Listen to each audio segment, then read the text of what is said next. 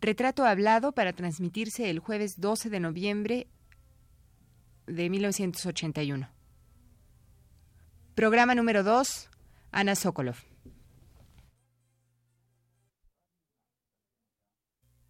Radio UNAM presenta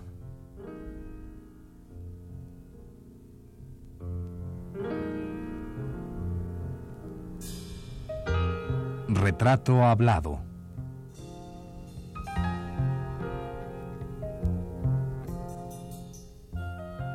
Ana Sokolov. Un reportaje a cargo de Elvira García.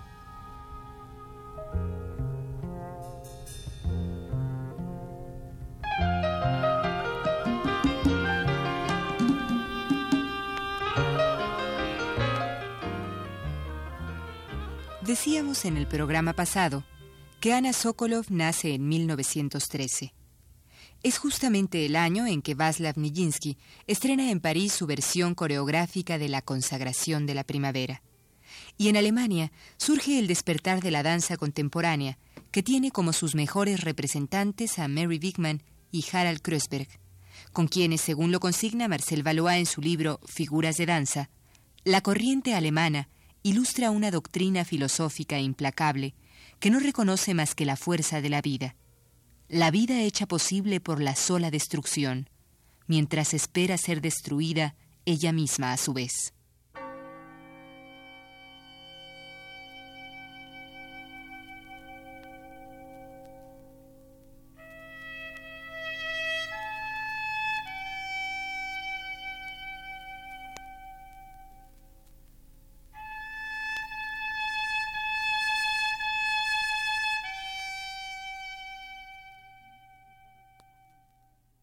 Y en medio de todo este movimiento, revoloteaba por ahí la imagen de Isadora Duncan, quien con su danza naturalista pregonaba que el ballet podía ser un efluvio del alma y de las emociones. Y según opina el crítico Alberto Dalal, Isadora no inventó la danza. Lo que hizo fue redescubrir el cuerpo humano para la danza. Con este redescubrimiento de las posibilidades infinitas del cuerpo, se ha de iniciar la carrera ya sin medida, de los coreógrafos modernos y de la danza contemporánea del mundo, que ha de tener a cuatro mujeres como pilares fundamentales.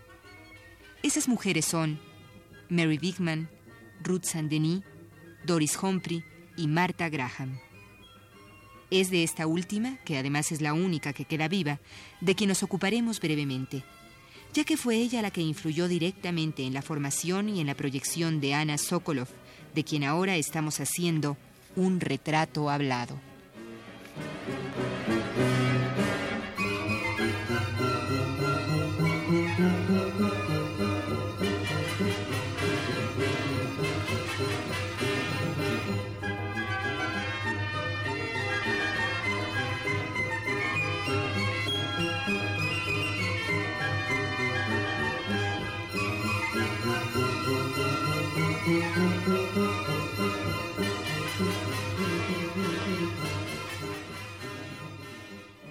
La califican de monstruo, otros la llaman la innovadora, mientras que otros más la conocen como la dueña del movimiento humano. Todos estos adjetivos pueden bien corresponder y quizás quedarle holgados a este ser humano que responde al nombre de Martha Graham, y que es sin duda la segunda revolucionaria de la danza después de Isadora Duncan. En efecto, toda esa necesidad corporal, física y temática que flotaba en el aire después de una Primera Guerra Mundial, se funde o se acumula en un solo ser, que es Martha Graham, y para quien el movimiento nace de la entraña del hombre, y tiene que ver necesariamente con la respiración y con el dinamismo del cuerpo. Así pues, la Graham funda una técnica que todavía hoy no ha sido superada por ninguna otra corriente dancística en el mundo.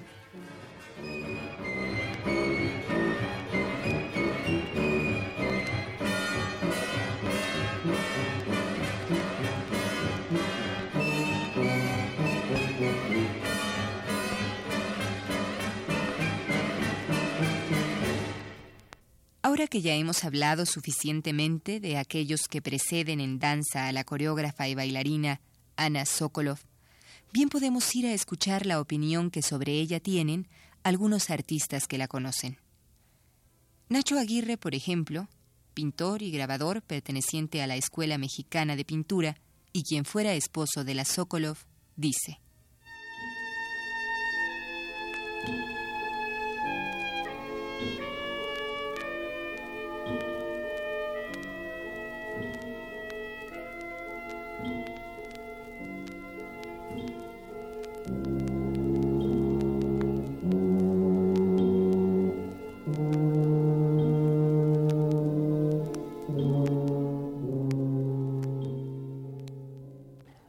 Aguirre, ¿cuál considera usted que es la aportación que hace Ana Sokolov al medio dancístico mexicano?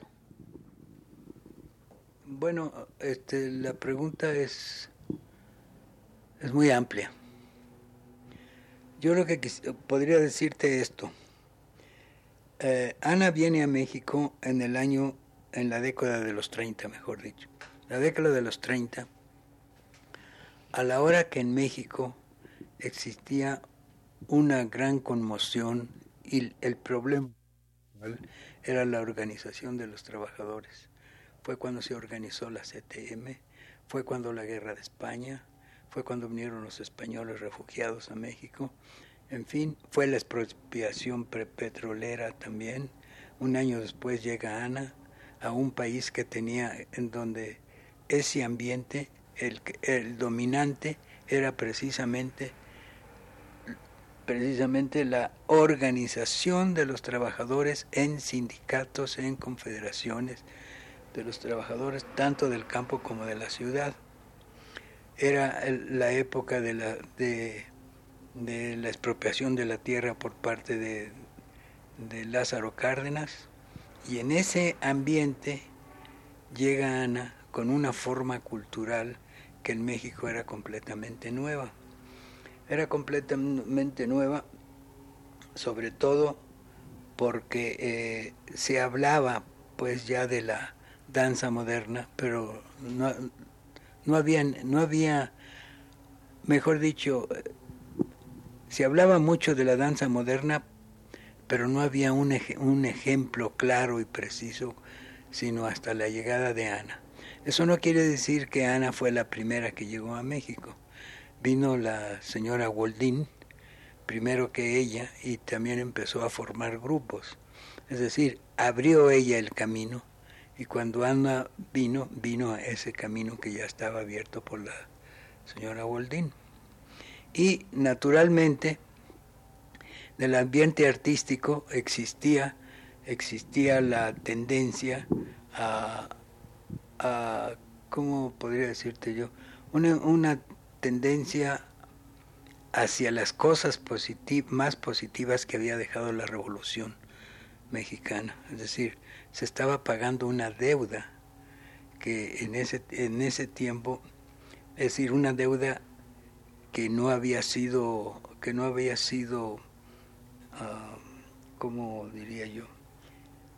Bueno, que no había sido pagada todos los gobiernos que se habían que se habían que venían después habían venido después de la revolución habían dejado siempre atrás a la clase obrera.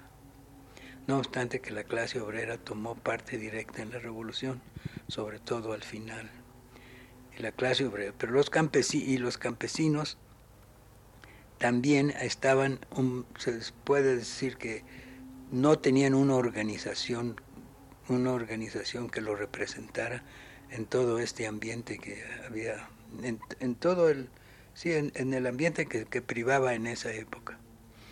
Como te decía yo, estaba la guerra de España, vienen los refugiados españoles y, y coinciden con la llegada de Ana aquí.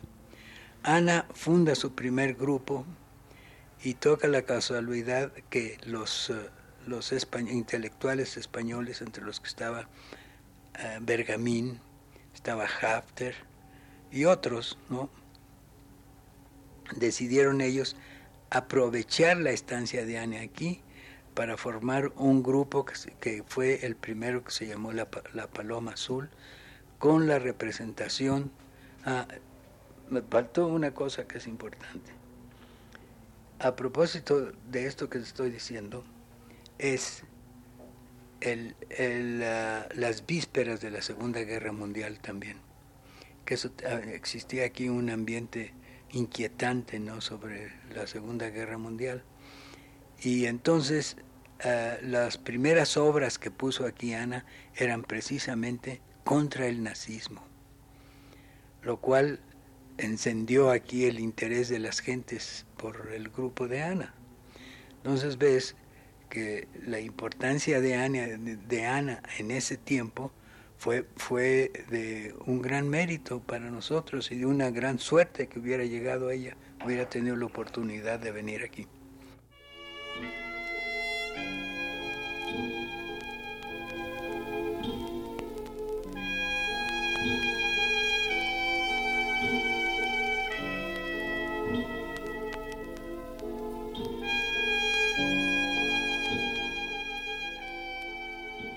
Nacho, ¿te acuerdas tú cómo era recibida la obra de la obra coreográfica de Ana Sokolov en ese momento habiendo tantas tensiones y tantos eh, puntos de que, que, analizar en el momento que ella llega y empieza a formar el grupo de la Paloma Azul? Su obra era aceptada tanto por bailarines o incipientes o bailarines ya formados, coreógrafos, eh, críticos y público en general.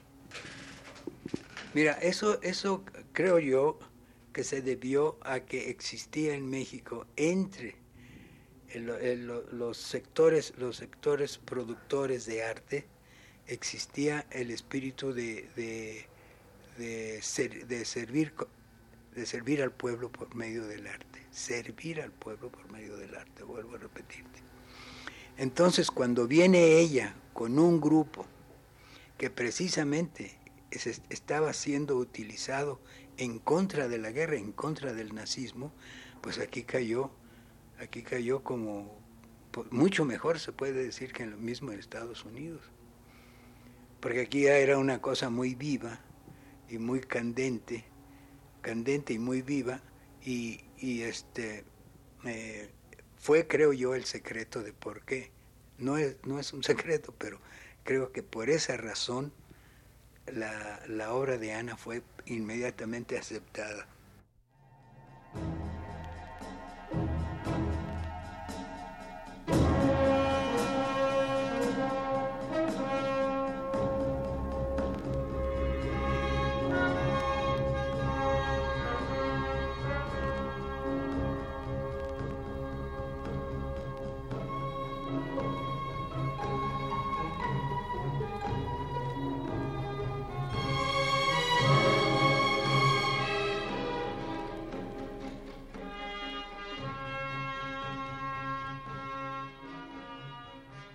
Ana Sokolov, como ya hemos dicho, aprende de Marta Graham esa pasión por expresar con el cuerpo, con cada parte de éste, hasta la más insignificante, todos los sentimientos que guarda el alma humana. Y Ana Sokolov aprende también la lección que llega un momento en que se la asimila para componer, por fin, lo que ella misma siente y tiene urgencia por comunicar. Sus coreografías iniciales, bailadas por ella misma o por otros bailarines profesionales estadounidenses, estaban marcadas por un intenso dramatismo teatral, asunto que la Sokolov estudió durante algunos años, ya que según ella, el teatro y la danza se hermanan o deben hermanarse para dar así una expresión más intensa del sentimiento humano.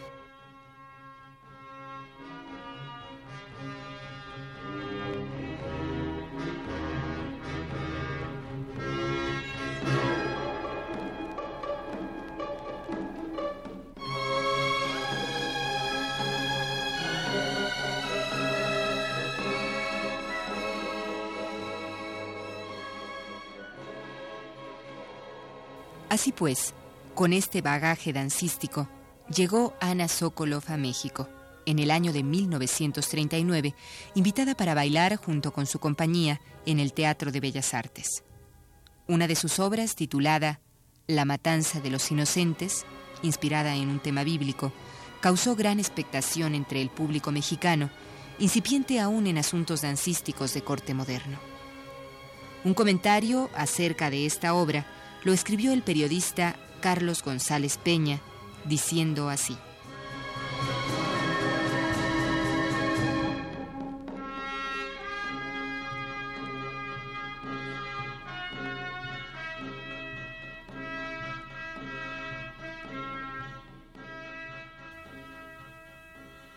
Confieso que yo no conocía a Ana Sokolov.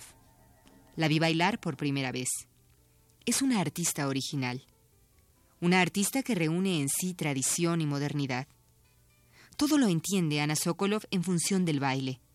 Y natural y plausible es que así sea. Apenas se concibe que el arte de bailar se ejecute sin bailar. Es como si imagináramos posible la música sin sonido. Si atendiendo a esto fuéramos a clasificar a las bailarinas en estáticas y dinámicas, yo no vacilaría en comprender a la Sokolov en la segunda categoría. Es por esencia una bailarina dinámica.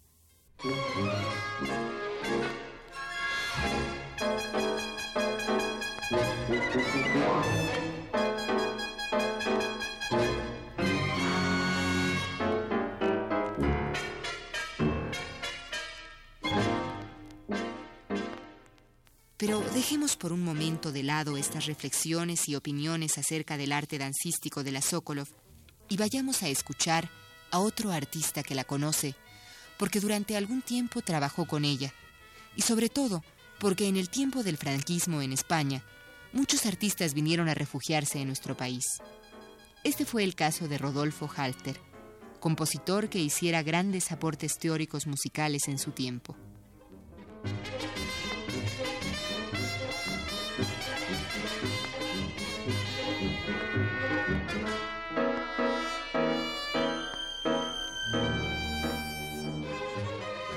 Maestro Rodolfo Halter, ¿cuál es el primer contacto que usted tiene con Ana Sokolov cuando en 1939 se conocen y empiezan a trabajar?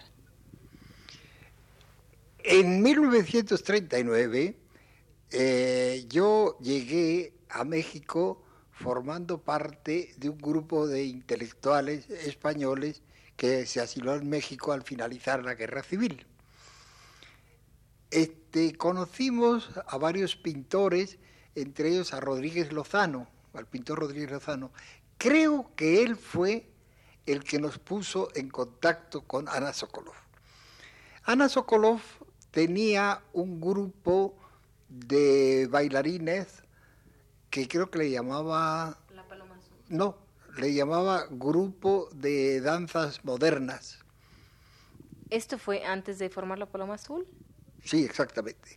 Entonces, eh, creo que fue Rodríguez Lozano, como le decía antes, quien nos puso en contacto con Ana Sokolov y eh, a Bergamín y a mí. Bergamín es un escritor, como usted sabe, y era eh, autor del libreto de un ballet al cual yo había puesto música y que fue la última obra que yo escribí en España. Entonces, cuando conocimos a Ana Sokolov, le propusimos, Bergamín y yo, poner en escena este ballet. Tropezamos naturalmente con muchos problemas.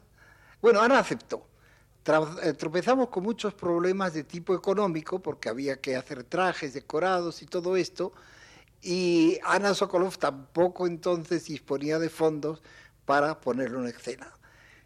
Pero dio la feliz casualidad que estaba en México entonces en el Teatro Fábregas un viejo autor cómico español, amigo nuestro, que estaba representando una zarzuela que se llama la del manojo de rosas.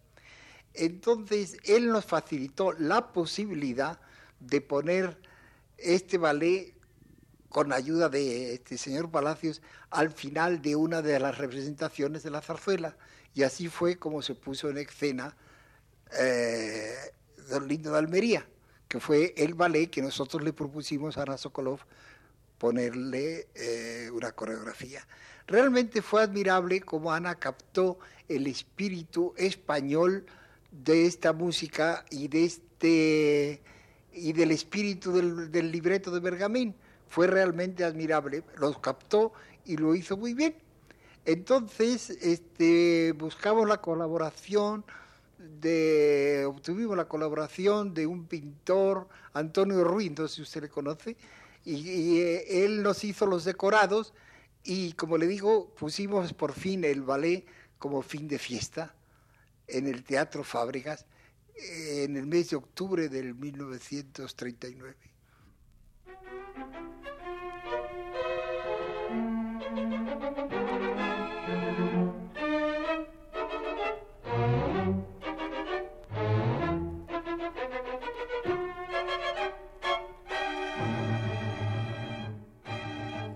Maestro, ¿y cuál es la impresión a nivel personal que tiene usted de esta persona, precisamente de, Ana Sokolov, eh, como ser humano, como creadora? Bueno, era una persona, es una persona, ¿verdad?, llena de espíritu, llena de, como digo, de inventiva, se le ocurrían muchas cosas y vuelvo a decirle, realmente es admirable como ella, que fue discípula, o fue discípula de Marta Graham, del ballet americano, pudiera captar el espíritu español de Don Lindo de Almería. Y como le dije antes, fue un fin de fiesta que llamó mucho la atención porque a este fin de fiesta asistieron los músicos y los intelectuales mexicanos más destacados. Recuerdo que estuvo Carlos Chávez, Silvestre Revueltas, la, la primera representación, a esta representación, Blas Galindo, y todos un poco teniendo la curiosidad de, ver qué es lo que hacía un poeta y un músico español, ¿verdad?, e, e, exilados. Este, realmente tuvimos mucho éxito. Y como consecuencia de este éxito, este, pues formamos un patronato ¿verdad? Para volver a representar Don Lindo de Albería y otros ballets. Este patronato lo presidió la señora Adela Formoso de Obregón Santa Cilia, que ha muerto recientemente, una mujer muy llena de espíritu y llena de entusiasmo. Y formamos un patronato que creó, eh, que estabilizó, ¿verdad? Este grupo de Ana Sokolov y lo convirtió en una verdadera compañía de baile que la bautizamos con el nombre de la Paloma Azul. La Paloma Azul, no sé a quién se le ocurrió este nombre, pero recuerdo perfectamente que lo tomamos del título de una pulquería que se llamaba la, Paloma Azul. Y entonces Bergamín le puso un lema, puso a la Paloma Azul, dice, las artes hice mágicas volando. Este, creo que es una frase de un clásico español, lo recuerdo, pero que da toda la toda la, la intención del, del ballet.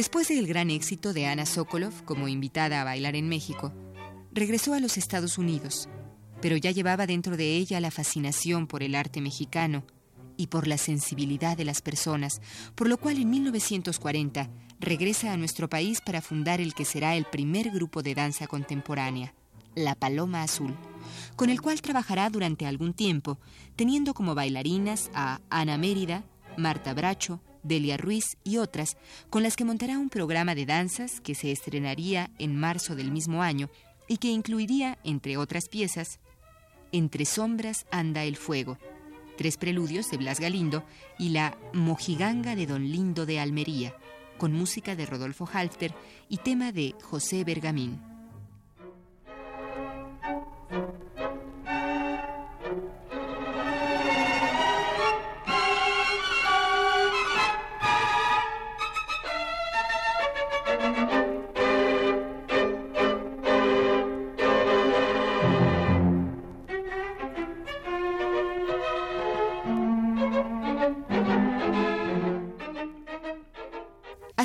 mojiganga de don Lindo de Almería, el propio José Bergamín comentó alguna vez asombrado por el trabajo de la Sokolov.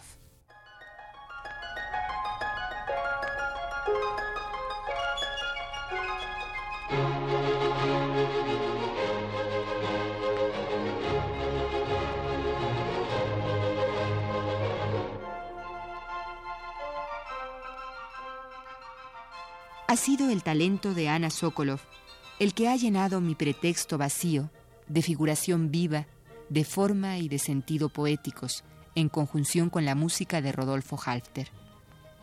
El talento de la Sokolov lo ha convertido todo en baile, dándole sobrenaturaleza expresiva a la espontánea y bellísima naturaleza con que trabaja, escribió Bergamín.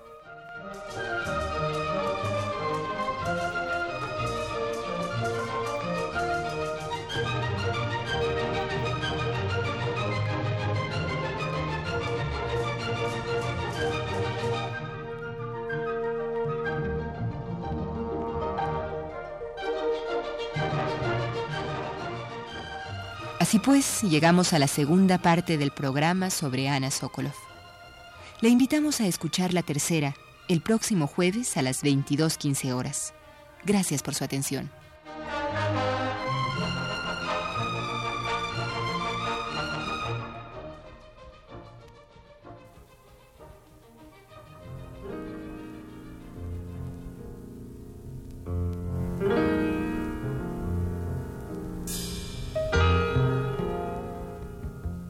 Radio UNAM presentó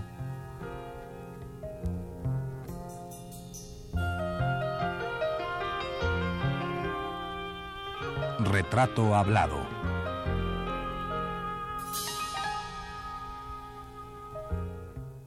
Ana Sokolov.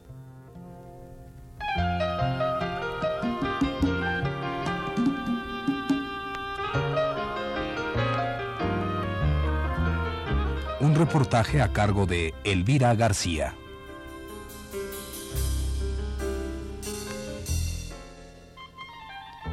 Fue una realización técnica de Abelardo Aguirre, con un guion y una producción general de Elvira García para Radio UNAM, en la voz de Yuriria Contreras.